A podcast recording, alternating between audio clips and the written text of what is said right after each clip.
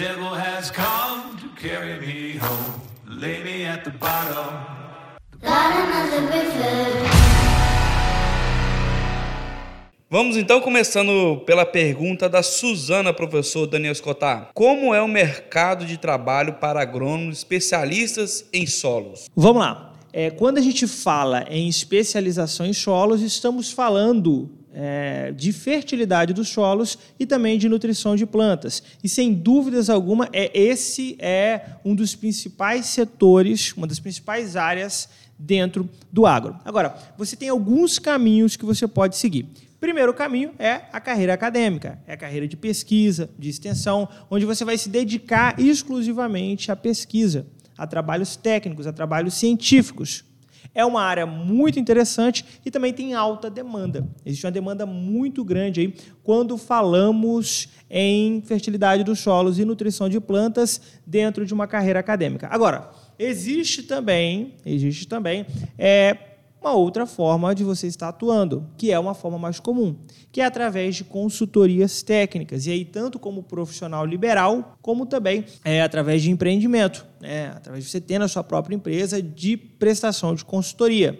E essa daqui também é uma área muito interessante. Se você levar em consideração que para o desenvolvimento de qualquer cultura você precisa é, de conhecimentos técnicos de fertilidade dos solos e nutrição de plantas, você sempre vai precisar de um técnico, de um agrônomo, de um especialista nessa área. Agora, é, para que você possa atuar de forma correta, é muito importante que você tenha aí é, o conhecimento adaptado para as culturas da sua região é muito difícil é, você conseguir aí assimilar todas as informações que você precisa se você falar num leque em todas as culturas que existem no Brasil. Né? Não tem como, isso é impossível.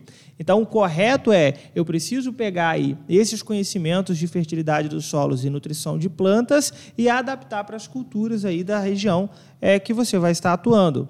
No geral, sem dúvidas alguma, essa é uma das áreas onde há uma alta demanda de profissionais é, que saibam, a nível técnico e prático, como manejar de forma correta aí os nossos solos, levando em consideração as características individuais que a gente tem aí em cada região. Bom, professor, você falou do mercado, mas você pode dar alguma dica para quem quer atuar na consultoria voltada para a área de fertilidade do solo e nutrição de plantas? É, é como eu já, já tinha falado, olha só, o ideal é que você adapte essas informações para as culturas da sua região.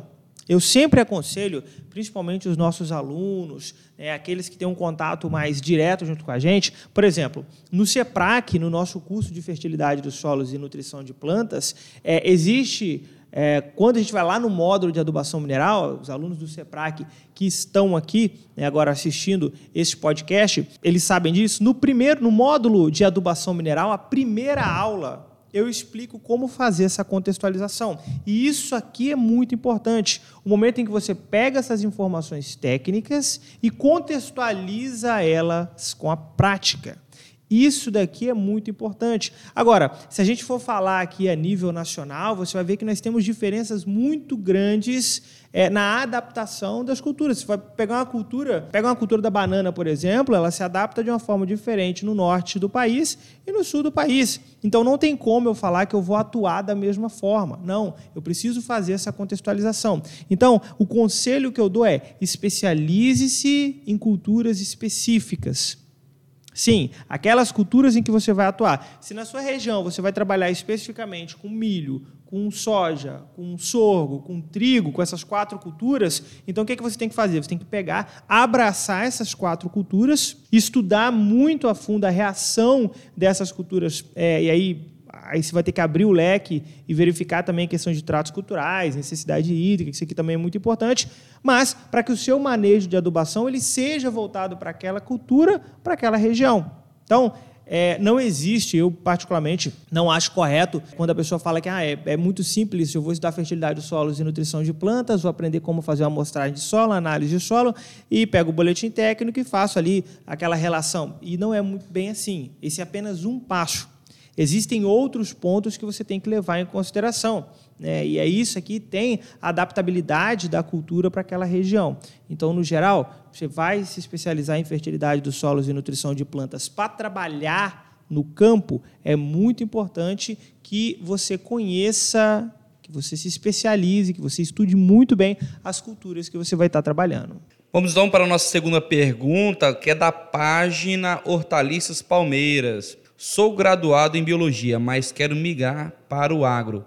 Qual o melhor caminho? Muito boa sua pergunta. É, a gente tem recebido muitas é, perguntas parecidas com essa de pessoas que são de áreas afins, não necessariamente do agro, e querem vir para o agro querem trabalhar no agronegócio, querem trabalhar no campo, querem trabalhar com pesquisa dentro do agro. A primeira dica que eu te dou é o seguinte: primeiro, faça um estudo geral das áreas e os setores dentro do agro que você tem vontade de trabalhar, que você tem vontade de atuar. Ah, você quer trabalhar com irrigação? Ah, você quer trabalhar com fisiologia vegetal? Ah, não, você quer trabalhar diretamente no campo, talvez com né, em algum laboratório de solos, por exemplo, enfim, não sei. É, você precisa traçar essas áreas, esses setores e verificar quais áreas que você tem interesse em atuar. Então, esse é o primeiro ponto.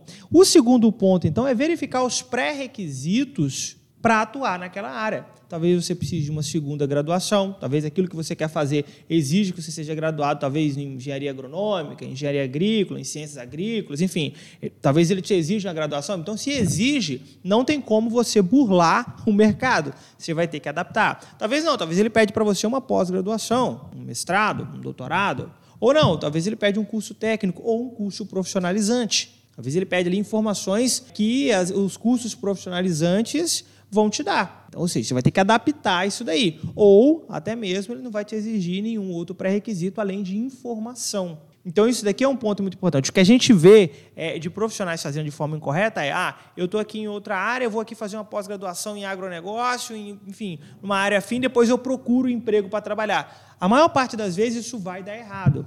Por quê? Porque você nem sequer sabe em qual área você quer atuar. Você quer voltar, quer mudar. Então, o primeiro ponto é faça uma pesquisa das áreas, dos setores dentro do agronegócio que você tem vontade de trabalhar.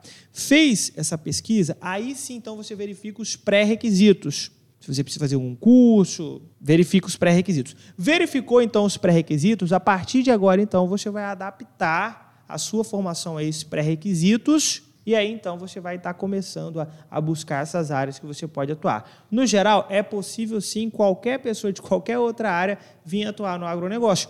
É, algumas áreas afins, como biologia e química, ainda é muito mais fácil. Né? Você, como biólogo, tem muita facilidade, às vezes, de adaptar, porque é uma área muito próxima. Né? Mas, no geral, qualquer outra área pode vir para o agronegócio. Mas, primeiro é importante verificar os pré-requisitos. Mas, professor, é possível atuar no agro mesmo sem graduação? Ou seja, uma pessoa que tem apenas o um ensino fundamental, médio, ou até mesmo como técnico, como você citou? É, é completamente possível. E aí é o seguinte, esse é um ponto que, como eu ressaltei na, no início da pergunta, que a primeira coisa é verificar realmente os pré-requisitos. Né? Existe uma grande quantidade de áreas dentro do nosso setor que não exigem curso superior. Tá? Que não exigem curso superior. Eles vão exigir formação. Eles vão exigir formação. E aí, formação profissional. Porque, pra, principalmente para muitas empresas, e assim, é, isso aqui é uma realidade, não é só no Brasil isso, é, o, eles vão prezar mais pela informação e pelo resultado que você traz à empresa do que necessariamente a graduação. Quando nós criamos a Agricoline, é, um dos principais motivos que nos levou a criar uma plataforma de cursos profissionalizantes foi exatamente esse a suprir a necessidade do mercado de informações técnicas e profissionalizantes. Às vezes o cara tem ali uma loja é, de, de, adubos e trabalha com algum insumo e que ao mesmo tempo ele quer ter um pouco mais desse contato técnico e profissional e às vezes ele não consegue encontrar isso num recém-formado. E aí o que a gente precisa fazer? A gente precisa pegar aquelas informações técnicas de verificar é, sobre os insumos, como utilizar os insumos, qual a reação daquele insumo no solo, como fazer uma recomendação de forma correta. Quando a gente iniciou a Agricoline, esse foi um dos principais motivos é suprir essa demanda de informação técnica e prática, que saia da teoria e vá para a prática. Então, hoje nós temos muitos profissionais que não são graduados, mas que adaptaram aí a sua vida profissional voltada à prática e à técnica e hoje atuam e estão muito bem. Então, sim, é possível, mas você precisa de informações técnicas. E aqui é, vai uma dica muito importante. É, toda vez que a gente conversa, né, ou algumas das empresas entram em contato com a gente, assim, pedindo indicação e querem é, bater um papo sobre isso, falar um pouco sobre o perfil profissional, o que a gente mais ouve é exatamente isso que os profissionais vão lá, se matam em uma graduação, fazem pós-graduação, mas quando vão para a prática não conseguem contextualizar toda aquela teoria para a prática e não entregam o resultado que a empresa quer. E hoje, por exemplo, e aí eu trago aqui, isso aqui eu estou falando é por prática, né, que fica muito mais fácil a gente ou, colocar aqui para vocês a nossa realidade. Hoje, se você entra lá no site da Agricoline, www.agricoline.com.br, você vai ver que tem uma gama de cursos profissionalizantes. E todos esses cursos, eles foram pensados estrategicamente suprindo a necessidade do mercado. Então, por exemplo, você pega lá, você tem um curso de cultivo de pastagem. Se você entrar no site da Agricoline, vai ter lá um curso de cultivo de pastagem. Ele é voltado estrategicamente para o profissional que quer atuar com cultivo de pastagens e ele não teve aquela informação técnica e prática que ele precisava lá na graduação. Ele quer trabalhar com manejo de irrigação, por exemplo, manejo de irrigação é, é dificílimo. É dificílimo. Na, quem está na graduação dificilmente consegue suprir toda a demanda técnica que precisa para você fazer um manejo de irrigação de forma correta. E aí nós fomos lá e criamos um curso de manejo de irrigação voltado para a prática, com aulas práticas no campo. Então veja que a maior dificuldade do mercado é exatamente essa: conseguir profissionais que consigam pegar aquelas informações teóricas, técnicas e levá-las para a prática. Então, se você não tem graduação, mas consegue fazer isso, acredite, você acaba ficando na frente de muita gente. Vamos então para a terceira pergunta selecionada do Agricoline Cat, que é a pergunta da Jaine. E ela diz o seguinte: Professor, é difícil abrir um laboratório de análise de solo e folhear? Vale a pena? Tem retorno financeiro? Muito boa essa pergunta. É, a gente sempre res, é, recebe perguntas como essa, principalmente de pessoas que querem trabalhar com laboratório de solos, de análise de solo, de análise foliar em geral. E aí eles perguntam, assim, professor, eu preciso ter alguma formação técnica, preciso ser agrônomo, enfim. Como que funciona isso daqui? Vamos lá. Primeiro que você não precisa ter formação técnica para poder abrir um laboratório de solos, de análise de solo, de análise foliar. Ah, pessoal, como assim? Não? Ó, vamos pegar o seguinte exemplo. Imagina aqui que você quer abrir uma fábrica de absorvente. Você não precisa ser mulher para poder abrir uma fábrica de absorvente. Qualquer pessoa pode abrir um empreendimento. Agora, é necessário informações práticas sobre o negócio informações práticas sobre o funcionamento do negócio, sobre o mercado, sobre forma de atuação. Então, o primeiro ponto é você fazer uma pesquisa muito bem detalhada sobre a sua região, sobre como funciona um laboratório de solos, de análise de solos, de análise foliar. E aqui eu até te aconselho, se você ainda não tem prática com isso, que você pratique, que você faça estágios em alguns laboratórios, inclusive se precisar, se ofereça lá para você trabalhar de graça, para você aprender né? mesmo que seja em outra região, vai para outra região e faça isso. É um momento em que você não pode pensar no salário que você vai receber. Não. A ideia aqui é absorver as informações e entender essa dinâmica do negócio. Então, sim, primeiro ponto é você entender toda essa dinâmica, todo este contexto, como que funciona, como que é vendido, como que entrega o produto, toda a questão de legislação técnica que é muito importante, o corpo técnico que você vai precisar, quem é que vai responder pelo laboratório, pelas análises. Então, isso aqui são pontos muito importantes. Demanda muito tempo no início, mas é um passo muito importante. Se você não fizer isso aqui, a chance de dar errado é muito grande. Feito isso, então, agora você vai começar a entender o seu negócio como um todo, como um empreendimento. E todo empreendimento ele vai precisar que você tenha lá uma gestão de vendas, né? Esse aqui é um ponto muito importante você vai precisar de uma gestão administrativa e também você vai precisar de um corpo técnico. No início, né, dependendo dos recursos que você tem, talvez você seja esses três gestores ao mesmo tempo. E é comum, né? Você seja a pessoa que vai responder, dependendo da sua formação técnica, você vai atrás de vender e você, ao mesmo tempo, vai gerir o negócio. Tá tudo bem, depois você vai escalonando. Então, esse é um outro passo importante. Um terceiro ponto investimento. É muito importante que você verifique qual é o investimento necessário para estar abrindo um laboratório desse tipo. Né? Quais são os aparelhos, as ferramentas, enfim, toda a questão aí que, que envolve investimento. É muito comum a gente ver, e aí não é só abrir um laboratório, mas quando a pessoa vai abrir um negócio de forma geral, ela não, não entende essa dinâmica do investimento que você precisa, ela acaba ficando no meio do caminho por não ter recursos financeiros suficientes. Então, esse é um ponto muito importante. Agora, o quarto e último ponto, que é a quarta e última dica, que eu falo que é isso aqui que vai fazer tudo diferente, vai ser o seu modelo de negócio. Como que você vai atuar? E eu sempre aconselho a todo mundo que vai empreender no nosso setor que já comece com um modelo de negócio sempre diferente do atual. Você não precisa inventar a roda, você não precisa inventar um modelo de negócio completamente diferente. Não, você precisa pegar os modelos de negócios que existem e melhorá-lo. Então pegue lá os laboratórios, veja como que eles atuam, como que eles entregam a amostragem, né, a análise química, é, como que é feita a amostragem, quanto que recebe, quanto tempo que eles demoram para enviar direto para o produtor, o que, que eles enviam nessa amostra e comece a estudar como você pode melhorar aquilo ali. Porque se você for só mais um laboratório competindo com um laboratório que está mais tempo no mercado, você vai perder. Então você precisa entrar com um modelo de negócio que ele seja melhor do que o atual. E isso aqui não necessariamente você tem que ter um investimento maior, você tem que ter uma criatividade maior. E existem dois pontos aqui que é o que vai fazer seu negócio crescer. O primeiro é escala, ou seja, a maior quantidade de pessoas que você vai conseguir atingir, e o segundo é recorrência. Ou seja, é, quantas vezes aquela pessoa ela vai voltar a estar comprando o seu produto, fazendo a amostragem. A margem, ela costuma ser. Eu sempre falo que são três pontos: margem, recorrência e escala. A margem aqui ela é alta, porque nós estamos falando aqui de informação, você acaba vendendo informação. Apesar de que vocês tenham os custos dos laboratórios, mas a margem dentro de um laboratório é alta, então você já entra ganhando. Agora, escala e recorrência são dois pontos que você tem que verificar. Então, se você tiver criatividade para poder entrar com o laboratório na região que você vai atuar, é, trabalhando aí com escala e recorrência, tem muita chance de dar certo. Tem alguma dica que você dá para quem quer abrir um laboratório voltado à análise de solos e foliar? É interessante. Eu falei agora sobre questão de criatividade, sobre escala e recorrência. O, o, que, o que vai fazer a diferença aqui é como você vai trabalhar essa escala e recorrência. Tem várias dicas que você pode estar trabalhando. É, por exemplo, quando a gente fala em recorrência, por que não criar um plano de recorrência para o produtor? A gente sabe que a análise de solos é algo que deve ser feito periodicamente, às vezes por ciclo, às vezes por ano, e a gente sabe que o produtor ele acaba não fazendo isso. Né? Ele vai fazer a cada dois anos, a cada três anos, o que está errado. O correto é ser feito periodicamente. Por que não criar um plano de assinatura, um plano de recorrência de análise química, onde que periodicamente um técnico do seu laboratório vai lá, é, faz amostragem, talvez fazer três análises de solo no ano, dependendo. E aí, sim, adaptando a realidade do produtor, e aí ele vai e paga isso por ano, né?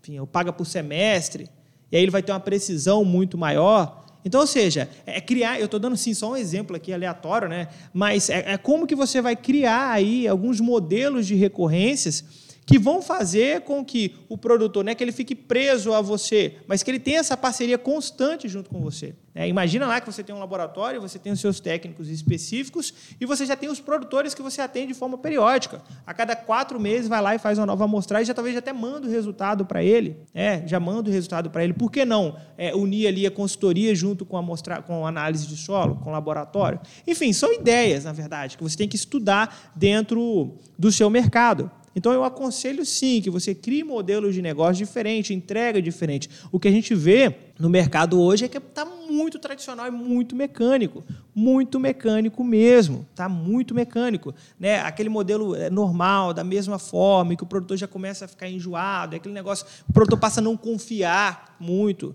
né? E quando a gente fala em não confiar é porque você começa a, a, a ver é, algumas pessoas trabalhando de forma muito automática, muito automática mesmo, de não individualizar a análise de solo, né, ou análise foliar, não individualizar o atendimento ao cliente. Então, essa ideia que eu acabei de colocar por alto é algo muito importante que você comece a pensar e adaptar. Então, sim, é possível criar um modelo de negócio diferente, mas é preciso estudar o seu mercado local. Vamos então para a pergunta do Cardoso. Quero fazer especialização em fertilidade. Como começar, professor? É muito boa sua pergunta. Agora, você precisa entender qual é o seu objetivo de especialização. Segundo o MEC, quando a gente fala em especialização acadêmica, você quer seguir carreira acadêmica, especialização é uma pós-graduação. Então, se a sua intenção aqui é seguir carreira acadêmica, você tem que fazer uma pós-graduação. Ponto. Segundo o MEC. Agora, se a sua intenção é se tornar um especialista de campo, quando você fala especialista, assim, eu, eu me tornar um especialista, uma pessoa que entende muito daquele conteúdo, daquela informação, né, daquela área, aí é diferente. Né? Aí é diferente. Nós não estamos falando de especialização acadêmica, sim de especialização prática. Nesse caso, você tem vários caminhos. Por exemplo, você pode também fazer uma pós-graduação. Pós-graduação ela pode te tornar um especialista. Você pode fazer cursos profissionalizantes, pode fazer cursos aí na sua região, você pode, enfim, existem várias formas. O que vai tornar uma pessoa um especialista mesmo quando a gente fala em conhecimento é a quantidade de informação técnica e prática que ela tem. Em outras palavras, é quando você fala que você é um especialista em algo, e estou falando de forma prática, é o quanto você consegue resolver daquele problema. Então, por exemplo, vou sair um pouco aqui de fertilidade dos solos. Imagina que nós temos ali cultura, sei lá, o café, por exemplo, e tem ali na região que dá muito bicho mineiro. Agora, nós temos uma pessoa ali que ela conhece muito sobre bicho mineiro, ela sabe como fazer o controle, ela entende tudo mesmo, prático. Essa pessoa é um especialista ali em fazer controle de bicho mineiro.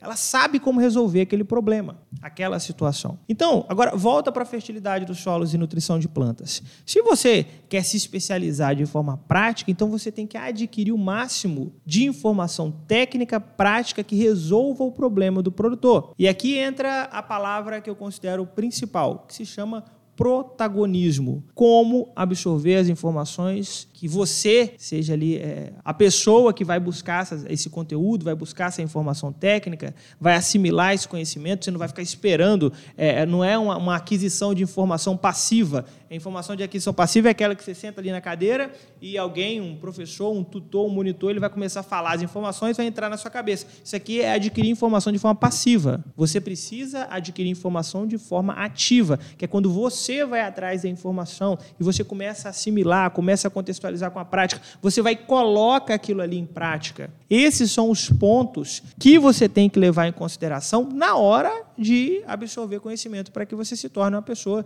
que seja referência na sua região. Né? Por exemplo, hoje, quando a gente fala em especialização em fertilidade dos solos e nutrição de plantas, aqui no Brasil não dá para não lembrar do CEPRAC, não dá para não falar do CEPRAC. É, o CEPRAC, quando a gente criou o CEPRAC, que é o nosso curso profissional é, de interpretação de análise de solos e recomendação de adubação é, e correção dos solos, o nosso principal foco era pegar a teoria a técnica e levá-lo para a prática em uma linguagem acessível, em que aquele estudante que estivesse ali absorvendo aquelas informações, ele conseguisse de forma ativa buscar informações complementares para a sua região. Então vai ter aulas lá, por exemplo, que a gente vai pegar lá uma, vamos pegar uma simulação, onde vamos trabalhar com a cultura do mamão, por exemplo. A gente vai lá, pega a cultura do mamão para a região X, vão simulando, eu já vou pedindo, olha, vamos lá agora para a sua região, né? Como que é aqui na sua região, o clima, como é que a gente adapta, como é que a gente pega o boletim, enfim. É, isso daqui é o que faz toda a diferença diferença. Foi por isso que o nosso curso de fertilidade dos solos e nutrição de plantas,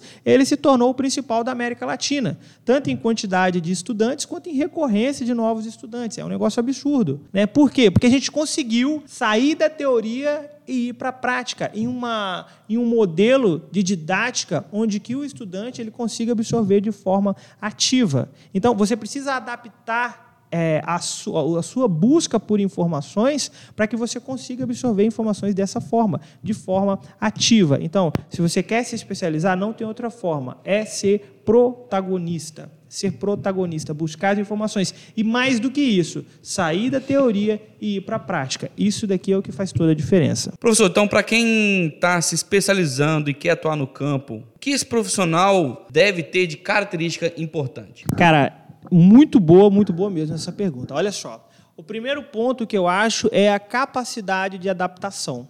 Capacidade de adaptação. O nosso setor é um setor que muda o tempo todo. Formações técnicas, novas tecnologias, formas de utilização. Né? Se você pega lá uma cultura, nós temos culturas aí que é, trabalhávamos a, a, até 10 anos atrás com espaçamento de 2 metros, hoje trabalha com 50 centímetros, um adensamento absurdo. Né? Então, ou seja, a capacidade de adaptação às mudanças do setor. E o segundo ponto é a capacidade de absorver informação. Isso aqui, bem parecido com a pergunta anterior, essa capacidade que você tem de buscar informação é o que é o mais importante. O mercado mudou. O que, que você faz? Eu tenho que buscar informação. Como é que eu faço isso? Aonde que eu busco essas informações? Aonde que tem um curso que vai fazer com que eu consiga pegar aquelas informações e buscar o tempo todo? Olha, esse, né, eu acho que talvez todos os setores eles sejam dessa forma, mas especialmente o agro, você não pode parar de estudar Nunca. E eu não estou falando de estudo de forma convencional. Eu não estou falando que você tem que ficar em uma sala de aula ou fazer lá mil pós-graduação. Não, não é isso. Eu estou falando é estudar o tempo todo, buscar informações técnicas o tempo todo, buscar as mudanças de mercado o tempo todo. É, esses dois pontos é o que eu acho mais importante: a capacidade de se adaptar e a capacidade de buscar informações técnicas. Né?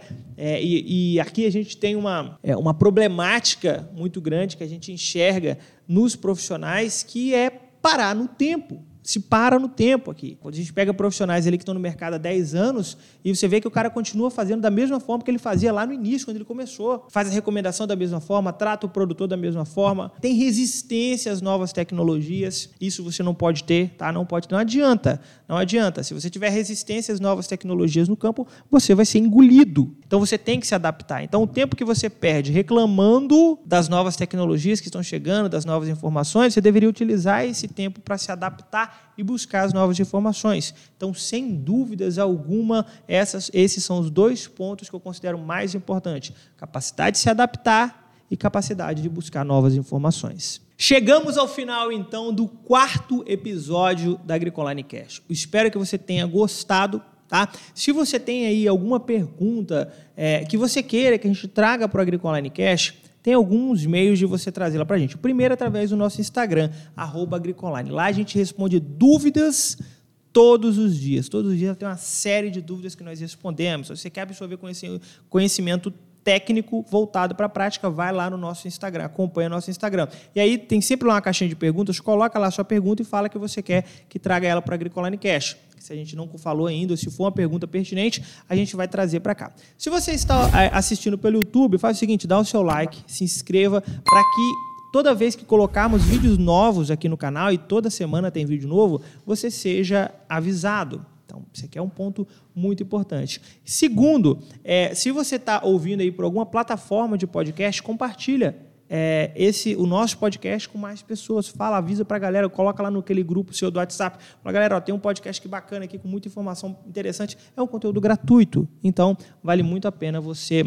é, estar levando esse conhecimento, essa informação para mais pessoas. E terceiro, se você tem interesse em se especializar, como eu falei aqui durante todo esse podcast, você precisa conhecer os nossos cursos. A Agricoline hoje tem dezenas de cursos, todos profissionalizantes, 100% online. Você pode assistir de onde você estiver. Tem certificado, tem suporte para você tirar suas dúvidas, tem um aplicativo para você assistir de forma offline.